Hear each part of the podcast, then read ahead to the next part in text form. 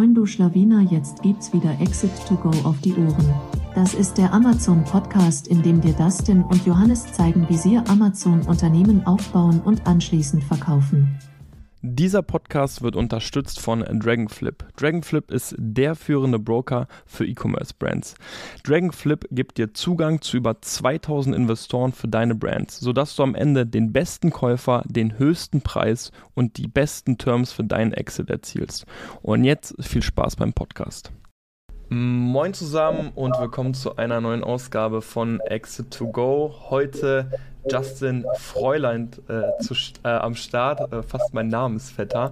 Äh, Justin, Justin Fräulein, äh, Gründer bzw. Co-Gründer von PCS, PCO Studios. PCO Studios ist eine Agentur, die äh, gerade für den E-Commerce-Bereich Bilder und auch Videos shootet und natürlich dementsprechend auch vor allem für Amazon. Die Jungs haben sich so ein bisschen auf das Thema gerade auch Branding gestürzt. Das habe ich so ein bisschen in den Calls herausgehört, die ich mit denen hatte. Und das ist auch genau das Thema, über das wir heute sprechen wollen.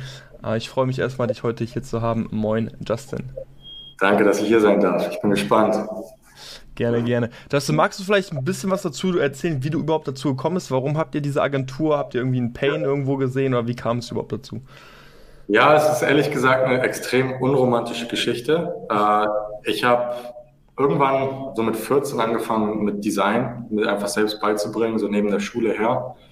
Ähm, Photoshop dann für mich entdeckt, dann halt mich extrem viel mit Marketing auseinandergesetzt, äh, Design auseinandergesetzt, Webseiten gebaut, Videos gedreht, all das so während der Schule so als ja, Hobby. Und ähm, währenddessen war ich auch in der Schule mit meinem Partner Julian. Ähm, der war dann nach der Schule, hat eine Bankausbildung gemacht, ähm, hat dann, ist dann halt so in die Finanzberatung gegangen über die Deutsche Bank, ich habe dann Marketing in einem Fintech zum Beispiel äh, unter anderem gemacht oder war auch jahrelang dann selbstständig als Freelance-Grafikdesigner. Und dann waren wir halt extrem unzufrieden mit dem, mit der Situation, die wir hatten und wollten halt irgendwas machen.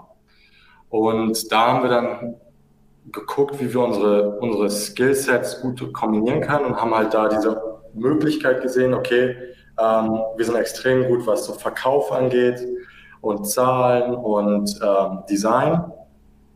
Wo braucht man das gerade? Wir haben das Gefühl, so Shopify, das ist schon ziemlich gesättigt. Und dann waren wir auf Amazon.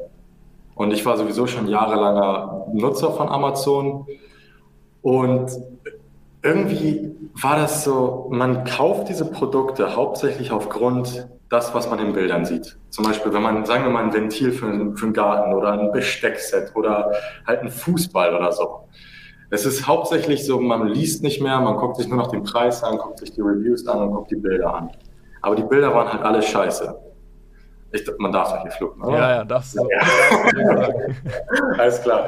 Ähm, und ja, da dachten wir, das können, können wir auf jeden Fall besser und haben dann jetzt über die letzten anderthalb Jahre halt sehr viele Kunden begleiten können und sehr viel lernen können. Äh, und ja, von Anfang so diese, am Anfang so diese typische Produktbilderagentur für Amazon gestartet und jetzt über die letzten anderthalb Jahre wirklich, okay, wie können das, dieses Werkzeug, diese Bilderslots, die man auf Amazon hat, die sind so ein krasses Werkzeug, wie kann man das aufs nächste Level drücken? Und da halt die Performance rausholen, weil bis jetzt haben halt die meisten nur das Minimale genutzt. Und ja, so sind wir jetzt hier angekommen. Jetzt konzentrieren wir uns hauptsächlich so auf Conversion Rate Optimierung und Branding von Produktbild, äh, Produkten durch die Produktbilder.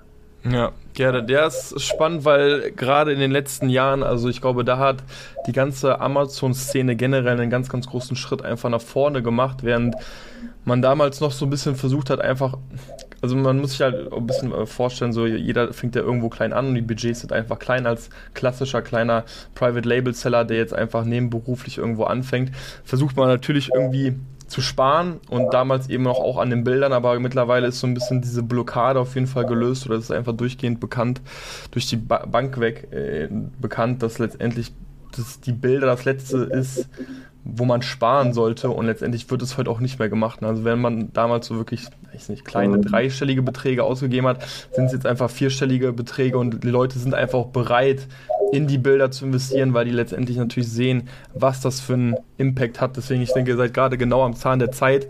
Ähm, die Dienstleistung wird gebraucht. Ich meine, ihr habt bestimmt viele Anfragen und da würde ich jetzt nämlich gerne direkt mal drauf eingehen. Ihr habt viele Anfragen, viele kommen zu euch, ihr seht viele Amazon-Listings. Was würdest du denn sagen, ist derzeit so der größte Fehler oder der Fehler, der sich am meisten häuft?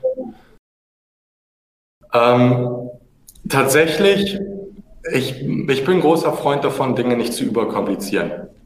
Und wenn man nicht gerade irgendwie was extrem, sowas sehr Komplexes verkauft, wie zum Beispiel eine Waschmaschine oder ein Kühlschrank oder irgendwie sowas, wo, oder selbst ein Herd so mit Starkstromanschluss und wo, oh, wo man halt nicht weiß, wo man sowas anschließt, sagen wir, wir verkaufen halt irgendwie so einen Handtuchhalter dann braucht man nicht in den Bildern unbedingt zehn Infografiken einblenden und versuchen jetzt hier darauf einzugehen, wie groß der Durchmesser ist, also so extrem detailliert eingehen.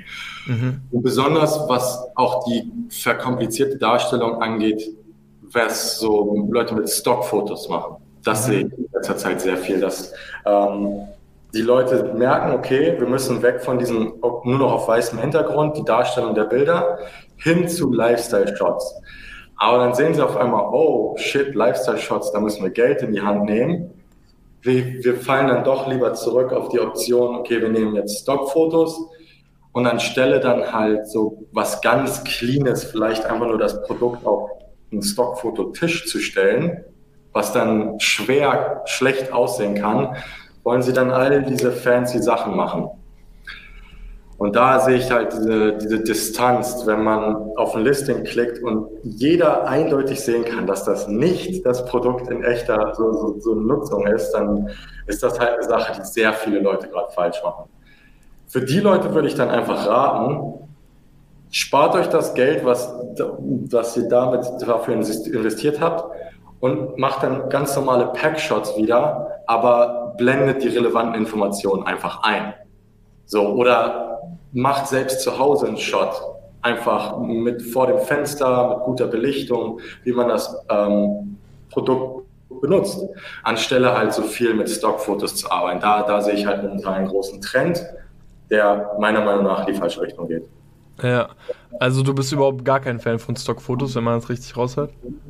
Wir haben es auch gemacht, also bin auch schuldig. Ähm, aber in den letzten Monaten haben wir uns da wirklich vom Weg entwickelt. Äh, weil da halt diese Distanz ist. Und die einzige Rechtfertigung, warum man es tut, ist ein Kostengrund.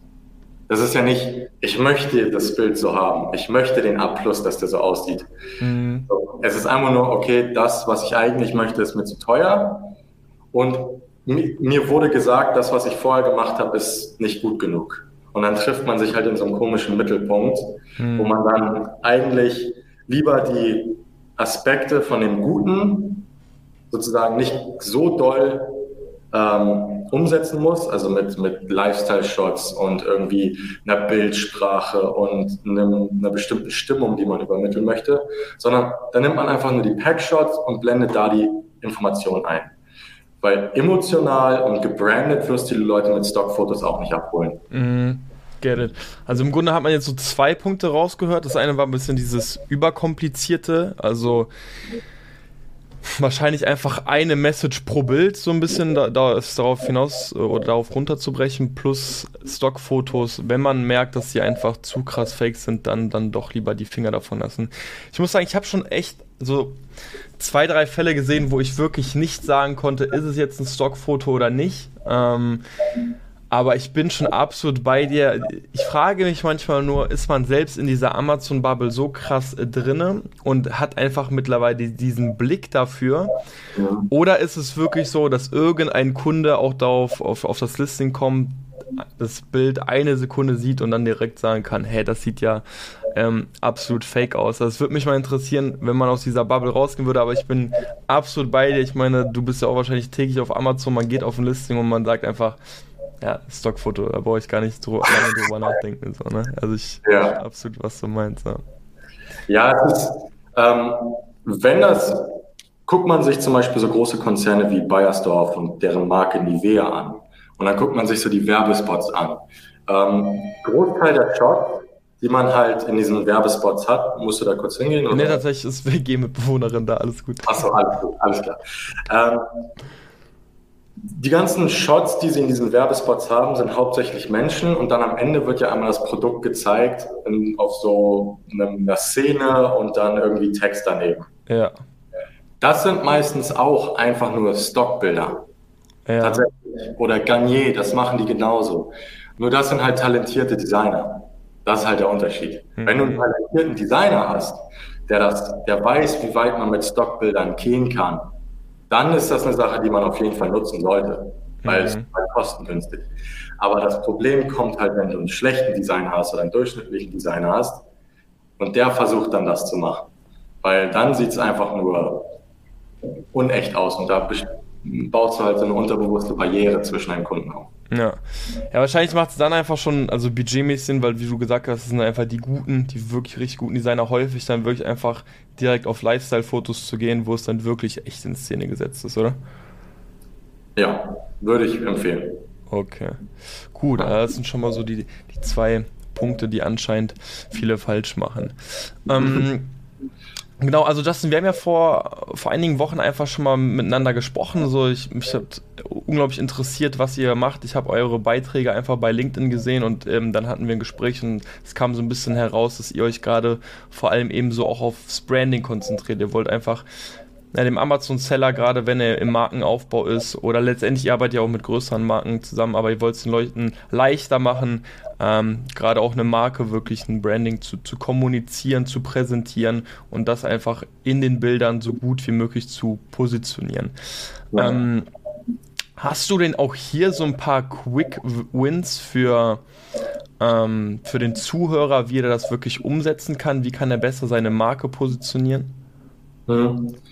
Ähm, grundsätzlich, Branding ist halt die Kunst, die Kombination, also Branding kann letztendlich alles sein. Zum Beispiel bei Telekom ist es die, die Farbe, Magenta und diese, dieser Ton. Das ist so, das ist die Telekom, das ist der komplettes Branding so. Und ähm, so kann das halt für jeden unterschiedlich sein. Auf Amazon bietet sich natürlich an, halt, das ist ein Quick Win, eine gewisse Farbkombination zu haben, die zu der Bildsprache passt, dass man halt das ist, es geht alles nur um Empathie. Wenn man empathisch ist, dann, dann hat man das Branding-Spiel gewonnen, weil man muss sich halt nur fragen, wie, was oder wer kauft mein Produkt, was ist diesem, dieser Person wichtig, was findet diese Person schön und dann ähm, kann man von da aus dieses Branding aufbauen. Äh, dafür braucht man jetzt nicht jedes Bild mit irgendwelchen Kreisen und Sternchen und Schlagschatten und was auch immer auf überladen. Das kann ganz simpel sein. Guckt man sich zum Beispiel Remover an, jetzt nicht auf Amazon. Die Koffer meinst du? Genau, die Koffer. Ähm, die agieren hauptsächlich nur mit dem Koffer, der sowieso Silber ist, auf einem weißen Hintergrund oder einem leicht weißen Hintergrund und schwarzer Schrift. Das ist deren Branding.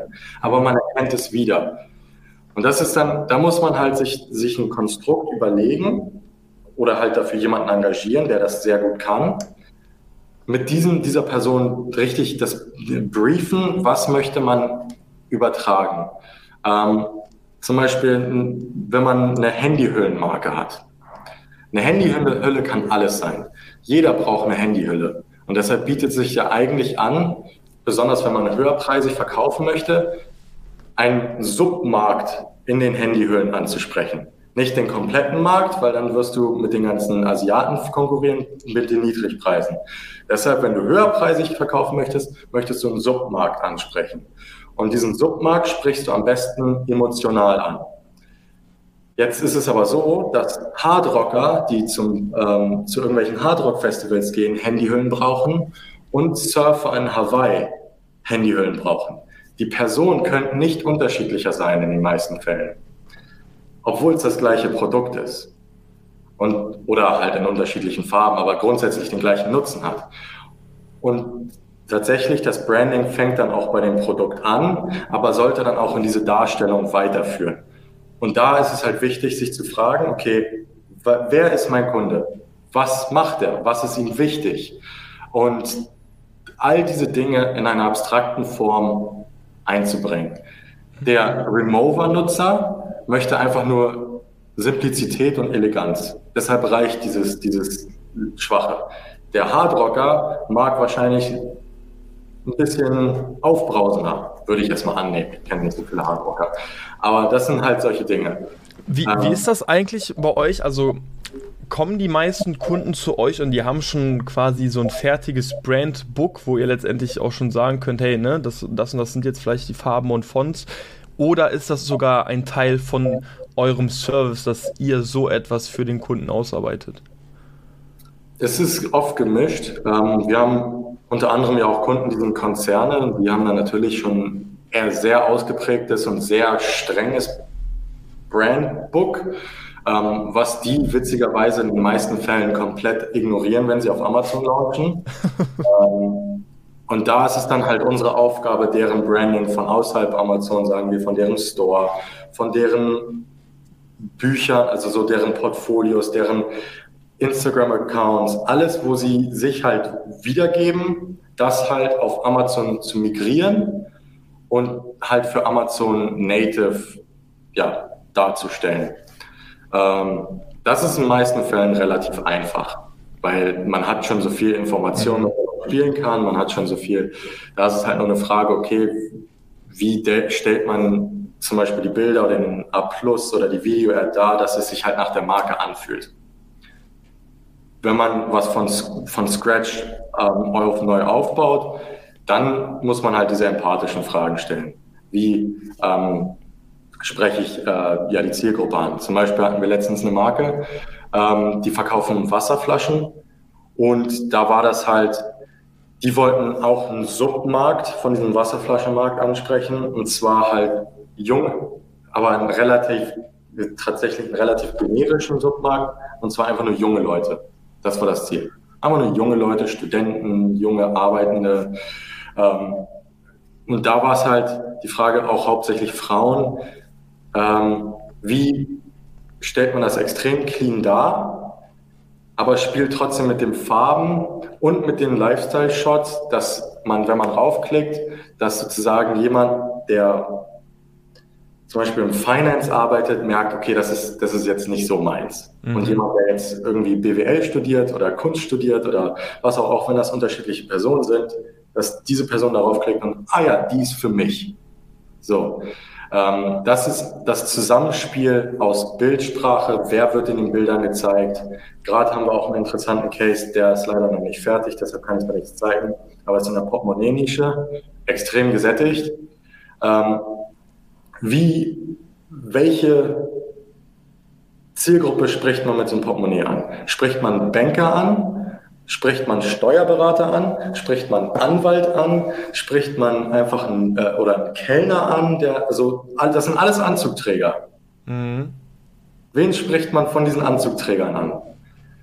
Und das ist halt, da muss man ganz klar differenzieren, ähm, muss man sich angucken, wenn man in dieser Nische verkauft und man möchte halt in dieser super gesättigten Nische Erfolg haben, besonders als neuer Verkäufer. Warum ist dieses Portemonnaie zum Beispiel jetzt eher für einen Banker und nicht für einen Barkeeper von einer edlen Bar? Weil diese Personen haben unterschiedliche Werte. Und dann spielst du entweder zu den einen Werten hin oder zu den anderen. Und das kann man halt durch Bildsprache machen, das kann man dann durch die Texte machen, das kann man dann durch so Logo und Farben oder Kreise oder Dreiecke, das ist gar nicht so das Ding. Mhm. Es ist mehr sozusagen, was will man damit aussagen, wen will man damit ansprechen. Okay. Jetzt mal angenommen, es kommt wirklich jemand zu euch und sagt, ey, ich habe auch noch kein Brandbook, ähm, dann sind euch jetzt per se auch erstmal alle Türen offen, sage ich jetzt mal, wie man es äh, ausgestalten könnte. Jetzt sagst du, hey, ne, du musst dich entscheiden, äh, wen man letztendlich ansprechen möchte. Gibt, geht ihr wirklich so tief auch in die Recherche, dass ihr so, wat, so etwas für den Kunden herausfindet? Oder habt ihr sozusagen so eine Briefing-Session, dass ihr herausfinden wollt, okay, für wen ist dieses Produkt eigentlich? Erstmal, ähm, unser Sales-Prozess ist ziemlich lang. Also wir arbeiten nicht mit jedem zusammen. Ähm, deshalb, wir lernen schon in dem Sales-Prozess schon sehr viel über die Leute kennen mhm. und über die Marke. Und dann, wenn man sich dann, wenn beide Parteien sich halt dazu entscheiden, dass wir halt zusammenarbeiten, dann gehen wir zu Anfang direkt in einen Briefing-Call. Der geht manchmal eine halbe Stunde, der geht auch manchmal zwei Stunden oder drei Stunden. Ähm, und da setzen wir uns wirklich zusammen und die Person, die am meisten über das Produkt weiß, erzählt uns alles, was sie weiß. Weil es wäre narrisch von uns zu behaupten, dass wir auf einmal die Experten sind, die einfach reingehen und denen auf die Stirn drücken, das, was sie brauchen. Mhm. Wenn jemand jetzt schon seit zehn Jahren Wasserflaschen verkauft, dann weiß der garantiert mehr über die Nische als ich. Ähm, und deshalb hören wir uns da erstmal alles an, welche Schwierigkeiten gibt es, was macht die Konkurrenz, wie zeigt sich die Konkurrenz in so einer Nische. In manchen Nischen ist es ja ganz toxisch, dass die sich gegenseitig die ganze Zeit schlechte Bewertungen schreiben und sich gegenseitig immer flaggen. In mhm. anderen ist es eher, dass sie sich einfach gegenseitig kopieren. All solche Sachen finden wir erstmal raus. Ähm, finden über die Marke heraus, was diese Person eigentlich ist, welche Zielgruppe sie hat. Und danach gehen wir selbst noch mal eine Recherche und gucken halt, typische Keyword-Recherche halt, ähm, was da wichtig ist, welche Varianten gekauft werden. Okay, cool. Jetzt mal angenommen, es gibt auch wirklich noch dieses Brandbook gar nicht. Mhm. Hast du dann auch da eine Herangehensweise oder könntest du einfach auch dem Zuhörer einen Tipp geben, wie man sowas erstellt? Weil wenn ich das richtig herausgehört habe damals im Call, ihr versucht auch immer so ein Moodboard irgendwie für jede Marke zu machen, dass letztendlich jedes weitere Produkt, was man dann macht, einfach viel einfacher zu erstellen ist. Man guckt sich dieses Moodboard auch einfach an und dann hat man direkt so ein, so ein paar Ideen, glaube ich. Ne? Ja. Was ich extrem empfehlen kann, ist, ähm, wenn jemand auf Amazon verkaufen möchte oder schon verkauft und jetzt mehr in diese Branding-Richtung gehen möchte, ähm, ist sich erstens so ein paar Basic-Videos darüber anzugucken. Mhm. So, was ist Kannst Branding? du ein paar empfehlen oder was soll man suchen? Hm, ja, was ist Branding? Oder am besten auf Englisch. Okay. Einfach auf Englisch suchen, so what is Branding? Branding on Amazon, da gibt es wahrscheinlich noch nicht so viel, aber dann halt äh, Branding on E-Commerce zum Beispiel. Das, da, das wäre so meine erste Sache, wenn ich jetzt mal reingehen würde. Was ich mir da angucken möchte, da ein paar Stunden von konsumieren und dann, wenn man Verständnis darüber hat, wie man Branding im E-Commerce kennzeichnen kann, wie man es darstellen kann, dann würde ich auf Behance gehen. Mhm. Behance.com, kennst du die Seite? Nee. Behance.com ist so, kennst du Dribble? Nee, auch nicht. Auch nicht, okay. Das sind so soziale Netzwerke oder Portfolio-Netzwerke für Designer, wenn dass sie so coolen Shit posten. Ich, ich habe es gerade nur kurz mitgeschrieben, behance.com. Genau. Die andere war Dribble. Dribble mit drei Bs, warum auch immer. Dribble mit drei Bs, okay. Verlinke ich auch mal unten. Auch .com. Ich meine schon. Okay. Ähm, ja. Okay, sweet. Ähm, das sind so Seiten, wo Designer äh, Stuff posten. Und das Schöne ist, warum auch immer posten da hauptsächlich nur gute Designer-Sachen.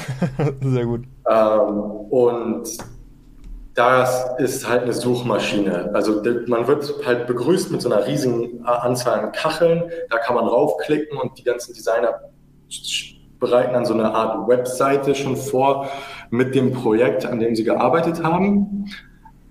Und da kann man dann halt ganz tief reingehen und mhm. gucken, okay, jetzt sagen wir, ich verkaufe ja eine Flasche.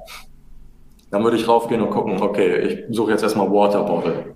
Einfach mal gucken, was da passiert. Okay, Branding, danach Branding Water Bottle.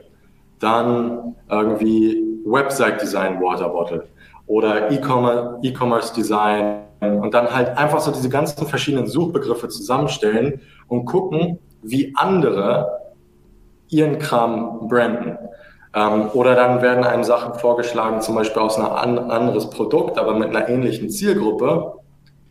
Das ist dann auch, was man überlegen kann, okay, wenn ich jetzt was an Studenten verkaufe, was ist auch was, was, was Studenten gut gebrauchen können ein Bierpongtisch. So. Mhm. Dann gucken, okay, wie macht der Bierpongtisch-Seller das? Oder wie macht jemand, der auf Behance gepostet hat über einen Bierpongtisch das? Und so kann man, das ist halt überhaupt nicht Amazon bezogen. Mhm. Also wenn man nach Amazon eingibt, dann kriegst du halt nur Fiverr-Listings. Das ist so, dann, dann sind da auf einmal nur noch die Leute über Fiverr, die ihren Kram verkaufen wollen.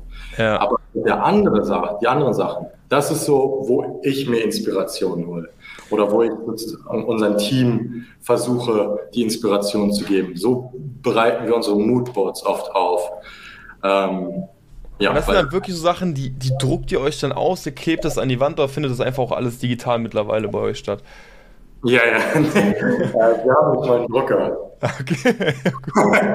ich glaube, wir haben, wir haben einen Ort. Ne, weil ich stelle mir das so richtig geil künstlerisch eigentlich vor, wenn man wirklich ja. so, keine Ahnung, so eine Korkwand oder so hätte, dann hat man in die Mitte, die, weißt du, die Makro und dann zieht man da so coole Pfeile und so und dann hat man so ganz viele da hängen. Aber das wäre ja auch nicht mehr ganz 21. Jahrhundert, ne? äh, nee. Wir nutzen tatsächlich ein Tool, ähm, das ist auch noch echt nicht bekannt. Das bedeutet, äh, heißt Millernote.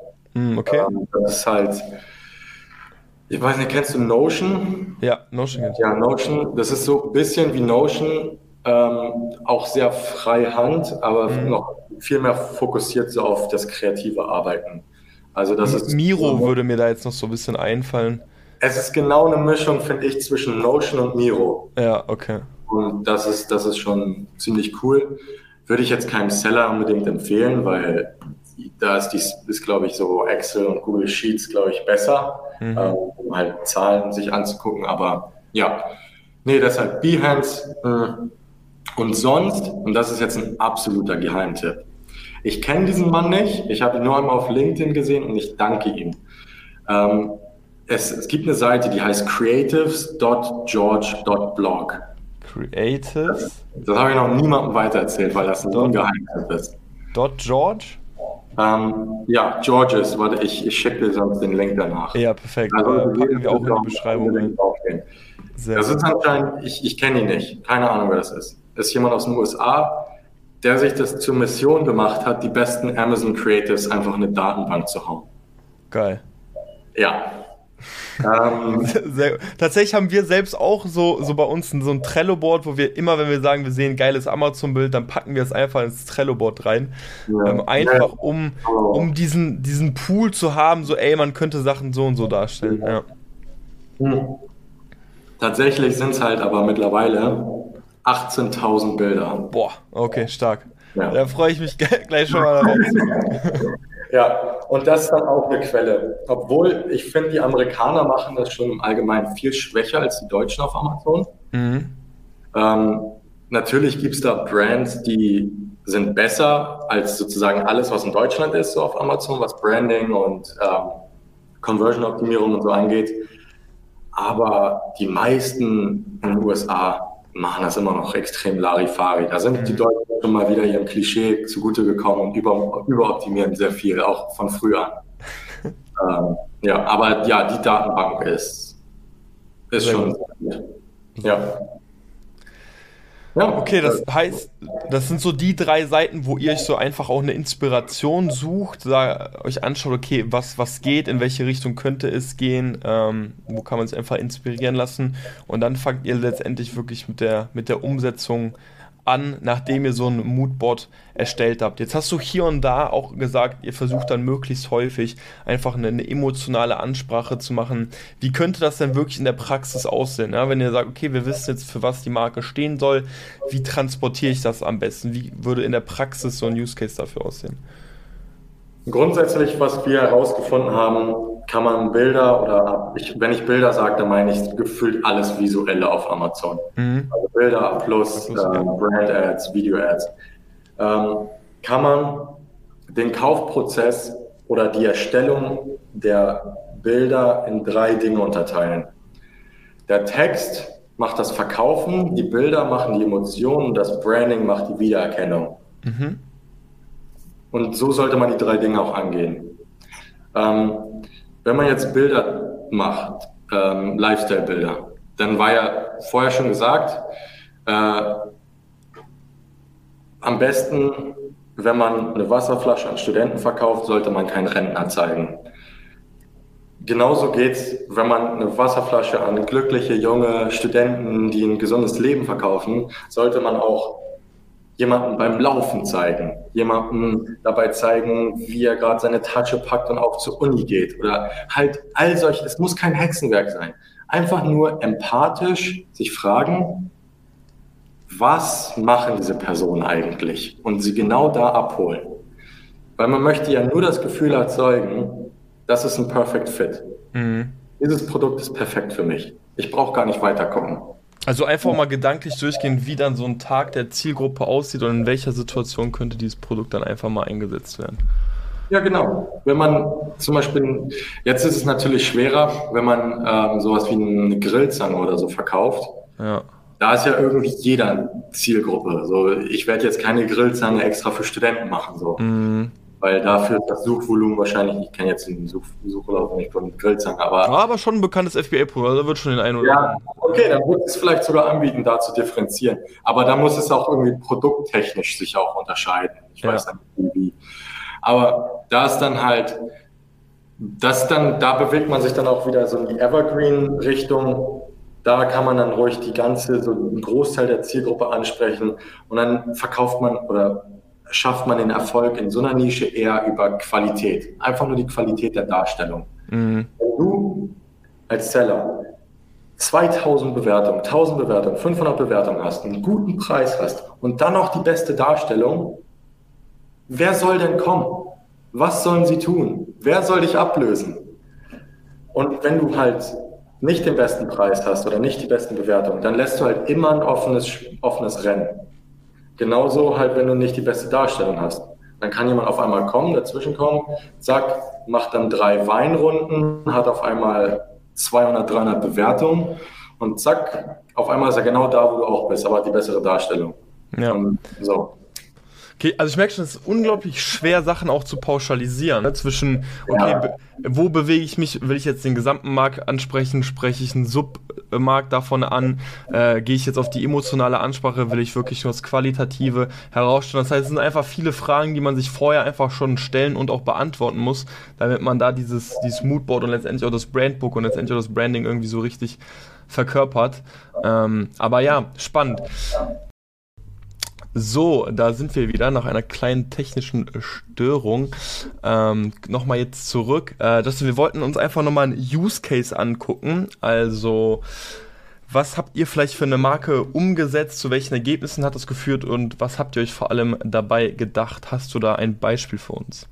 Yes, ähm, und zwar hatte ich ja eben schon angefangen zu zeigen, aber da war ich leider ein bisschen trottelig.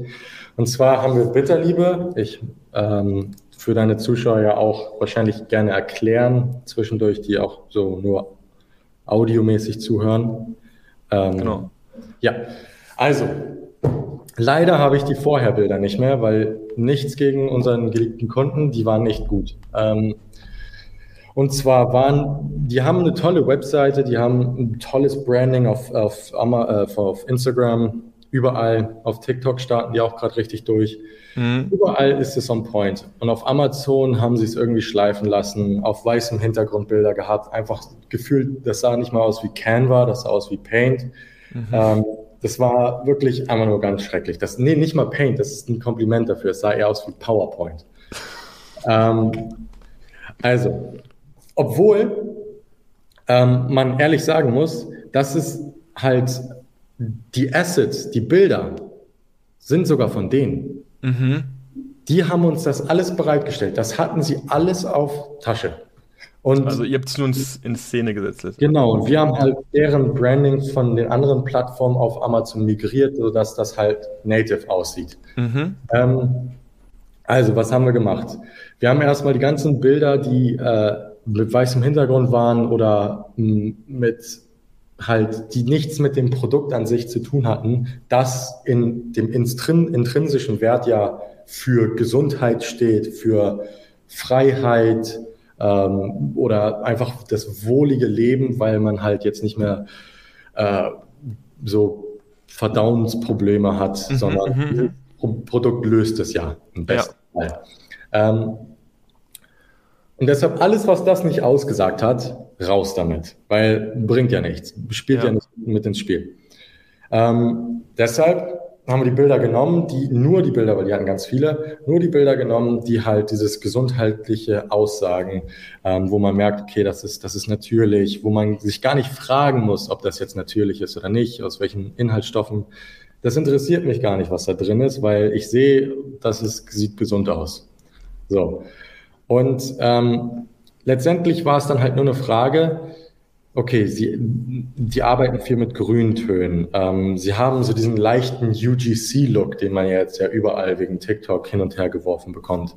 Mhm. Ähm, so dieses, dieses, das ist nicht so overproducted, so dass da, da war jetzt kein 20-Mann-Team dabei. Und all dieses wollten wir halt in diese dass sich das so anfühlt wie eine Lösung, die irgendwie die Tante vor 20 Jahren angefangen hat, zu Hause zusammenzumixen und jetzt halt so an die, an, an die Menschen verkauft, weil das so nahbar wirkt. Mhm. Und deshalb haben wir uns entschieden, ähm, für die Wordings und das, das Branding halt das nicht zu doll zu machen. Warum jetzt hier wie in typischer FBA-Manier so einen fetten diagonalen Cut da drüber machen und dann, dann alles voll mit Text klatschen, sondern einfach nur das, was einen Unterschied macht. Nur das. Ja, fetter diagonaler Cut, äh, auf jeden Fall sehr, sehr gut. Also den sieht man auf jeden Fall immer Wir sind ja. aber auch äh, schuldig hier und damit aber, aber ja, sehr gut. Ja. Ähm, und deshalb war es halt eine Sache, okay, das, wie einfach nur herausfinden, was ist wichtig für den Kunden. Das konnten wir dann auch mit den Kunden zusammen herausfinden. Ähm, und es gibt ja zum Glück, weil die relativ bekannt sind, viel Information darüber. Ja. Aber was, warum kaufen die Leute einfach? Und das in der simpelsten Form darstellen, ähm, die man hat. Ein anderes Beispiel, ähm, was ich äh, auch zeigen kann. Vielleicht noch ganz kurz zu, zu Bitterliebe. Ja. Ähm, also in, interessant, ihr habt halt wirklich für, für den Zuhörer jetzt gerade einfach zu, ihr habt wirklich in den Bildern einfach jetzt nur so immer extrem kurze Bullet Points auch ähm, ja. einfach erwähnt. Ist das so grundsätz grundsätzlich auch so ein, so ein Credo von euch, dass ihr bewusst keine Sätze schreibt, sondern viel eher auf, auf einzelne Bullet Points setzt oder hängt das auch wieder ein bisschen von der Marke tatsächlich ab? So wenig Text wie möglich. Okay. Ähm, wenn man, das ist halt besonders so Leute, besonders Amazon-Seller sind dafür schuldig. Sie denken, dass Amazon was anderes ist als alles andere. So diese Online-Shops, diese, die wirklich gut laufen, die halten sich so an diese typischen Marketing-Prinzipien. Wie zum Beispiel, wenn man sich mal die Zigarettenwerbung von Marlboro in den 50ern anguckt. Das ist kein Aufsatz. Das ist einfach nur, Zigaretten sind gesund und Zigaretten sind cool. Fertig. Sie sind ja gar nicht ins Detail gegangen. Wir malen so ein Schnipsel, Zigaretten sind gesund. ja, und sind sie ja offensichtlich nicht, aber ja. trotzdem das Marketing halt extrem gut. Mhm. Und diese Prinzipien sollte man dann auch für Amazon anwenden. Warum sollte auf dieser Plattform andere Regeln gelten? Das, warum? Gibt ja, also ich, ich sehe also ich sehe uns immer wieder auch schuldig in diesem Punkt zu viel Text in Bildern und ich muss immer wieder einmal rauszoomen und sagen, nee, das ist gerade zu viel, wir müssen noch weniger Text, wir müssen weniger Text, wir müssen weniger Text. Vielleicht ganz kurz zur Verteidigung oder warum, glaube ich, viele Amazon-Seller das so machen. Ähm, ich glaube, also das ist ja einfach Fakt, viele Kunden lesen sich auch einfach nicht mehr die Bullet Points durch. Ähm, es gibt so hier und da so irgendwie so Studien bei technischen Produkten, da schaut man eher rein. Grundsätzlich, mhm. wenn ich jetzt auch einfach mal so Bitterliebe anschaue, glaube ich, hier guckt man jetzt auch nicht so krass auf die Bullet Points. Das ist ein subjektives ja. Empfinden. Ja. Ähm, dementsprechend versucht man aber einfach möglichst viele Informationen noch in den Bildern zu transportieren, weil man denkt, naja, man will den Kunden ja so, so stark wie möglich oder so gut wie möglich informieren. Ähm, und dann verliert man sich da so ein bisschen. Man sagt, ah ja, das muss ich auch noch erwähnen, das muss ich auch noch erwähnen. Und dann immer wieder auch so ein bisschen simplify, ja, naja, was muss der Kunde wirklich denken? Aber manchmal verliert man sich einfach da so ein bisschen. Ähm, die Kunst dann, glaube ich, einfach rauszuzoomen und sich die Frage zu stellen, was ist wirklich wichtig für den Kunden. Ne? Ein gutes Beispiel dafür, ähm, das, das ist kein Kunde von uns, ich würde mir wünschen, ja. ähm, und zwar ist das, ich weiß nicht, ob du die kennst, Mr. Coffee aus den USA. Äh, nee, ich, nee, nee, nee, nee die kenne ich. Riesig. Also ja. wirklich riesig. Also 34.000 Bewertungen, 14.000 Bewertungen, 3.000 Bewertungen. Also die sind wirklich riesig. Ja. Das sind ganz schön komplizierte Produkte, wenn du es rein objektiv betrachtest, weil eine Kaffeemaschine hat viele Knöpfe, viele Modi. True, Warte, ja. Ähm, gucken wir uns mal an, wie viel Text die so in ihre Bilder packen. Also jetzt für alle, die nur zuhören, das ja. ist höchstens ein Satz, vielleicht zwei Sätze. Die haben, das ist jetzt nicht das absolute Goldmaß, weil ich finde, die Bildqualität ist jetzt nicht so, dass man das jetzt in den Himmel loben sollte. Aber an sich, die wissen ganz genau, was nötig ist zu, mhm. zu verkaufen. Und mehr stellen sie auch nicht dar, weil alles andere stellt halt nur Reibung dar. Und das ist jetzt hier eine Siebträger, eine Mini-Siebträgermaschine. Das ist ein ganz schön kompliziertes Produkt. Du hast da ein Wasserfach, du hast da ein Milchfach, du hast da drei Knöpfe, die jeweils für drei oder zwei verschiedene Modi zuständig sind. Dann hast du hier nochmal einen Dreher, da kommt dann anscheinend so. Das ist halt so viele verschiedene Dinge, wo ein deutscher Seller wahrscheinlich 50 Striche mit dann, wofür all diese einzelnen Sachen da sind. Das ist natürlich eine Sache, was man herausfindet. Da muss man mit Leuten sprechen, man muss mit Kunden sprechen, man muss sie fragen, ähm, was denkst du? Und es reicht auch, wenn man mal seine Freundin fragt oder den Onkel fragt. Einfach nur Dinge, äh, oder nicht Dinge, sondern Leute, die mit neuen Augen, mit frischen paar Augen darauf gucken und denen die fragen, okay, was, was wäre dir jetzt wichtig zu wissen? In dem Fall. Ja. Weil da, bin, da bin ich bei dir. Das ist ja dann viel, die viel größere Kunst, bewusst auch einfach Informationen wegzulassen, weil man weiß, okay, das, das interessiert den Kunden jetzt vielleicht gar nicht so sehr, wie ich denke, dass es ihn interessiert. Ja. Und dann, wie du also hier in diesem Beispiel sehr gut zeigst, ist wirklich immer ein Satz eigentlich pro Bild ja. sprechen auch nur eine Message. Alles aber schon eben in diesem lila Ton, also da hast du es halt schon eben diese, diese Farbwelt, die ja. zieht sich da ja schon durch. Ja. Ähm, aber auf jeden Fall ein guter Punkt. Ich glaube, es wäre nur besser, wenn der Text hier auf Deutsch wäre und nicht auf Englisch, aber sonst. Ja, das wär, ist ja auch das .com. Also Ach so, ah, okay. okay. nee, nee, uh, nee, nee, nee, das wäre sofort das Erste, was ich gesagt hätte. Ja. Ähm, nee, die sind aus dem Okay. Cool, das heißt also, wenn wir jetzt nochmal ganz kurz das auf Bitterliebe adaptieren, ihr habt einfach die, die Texte einfach bewusst ganz klar runtergebrochen, weil ihr einfach äh, es auch irgendwo simplifieren wolltet. Äh, mhm. Euch da sicherlich auch einfach Gedanken gemacht, was sind die wichtigsten Infos und dann letztendlich wirklich viel, ähm, äh, also wenig mit Text, also mit Sätzen gearbeitet, eher mit Bullet Points und dann letztendlich die Benefits da rausgestellt. Okay, ja, das macht absolut Sinn. Und eine wichtige Sache, ähm, die für alle Seller, die vielleicht noch eine One-Man-Show sind oder wo sozusagen alles noch nach deren Nase geht, würde ich jetzt Bittertropfen machen und ich so als mein Designerkopf. Mhm. Meins wird niemals so aussehen. Ich, also so, das ist sozusagen, das wäre jetzt nicht so der Look, den ich für mich perfekt finde, wie ich das Produkt für mich am geilsten darstelle. Mhm. Die Gründer haben sich dabei was gedacht, dass das halt so aussehen soll, auf die Zielgruppe bezogen. Ich hätte vielleicht eine andere Idee, aber für mich zum Beispiel jetzt, wenn ich jetzt nicht so diesen Kontakt mit dem Produkt habe, wie wenn zum Beispiel ein Seller halt ein Produkt verkauft, das ihm emotional überhaupt nicht wichtig ist, mhm. möchte er es einfach nur so darstellen, wie er es darstellen möchte. Und das ist halt ein großer Fehler, dann die Leute, das, was Leute machen. Weil dieser Look, der passt gut zu Bitterstoffen. Mhm. Ist es jetzt ein Look, der mir besonders gut gefällt? Hm, nö, würde ich jetzt nicht sagen. Ich würde jetzt nicht mein Wohnzimmer nach dieser Stimmung einrichten, so. So, das ist jetzt nicht so, das würde ich mir jetzt nicht an die Wand hängen, weil ich das, weil ich diesen Look, diese Farbkombination alles so toll finde.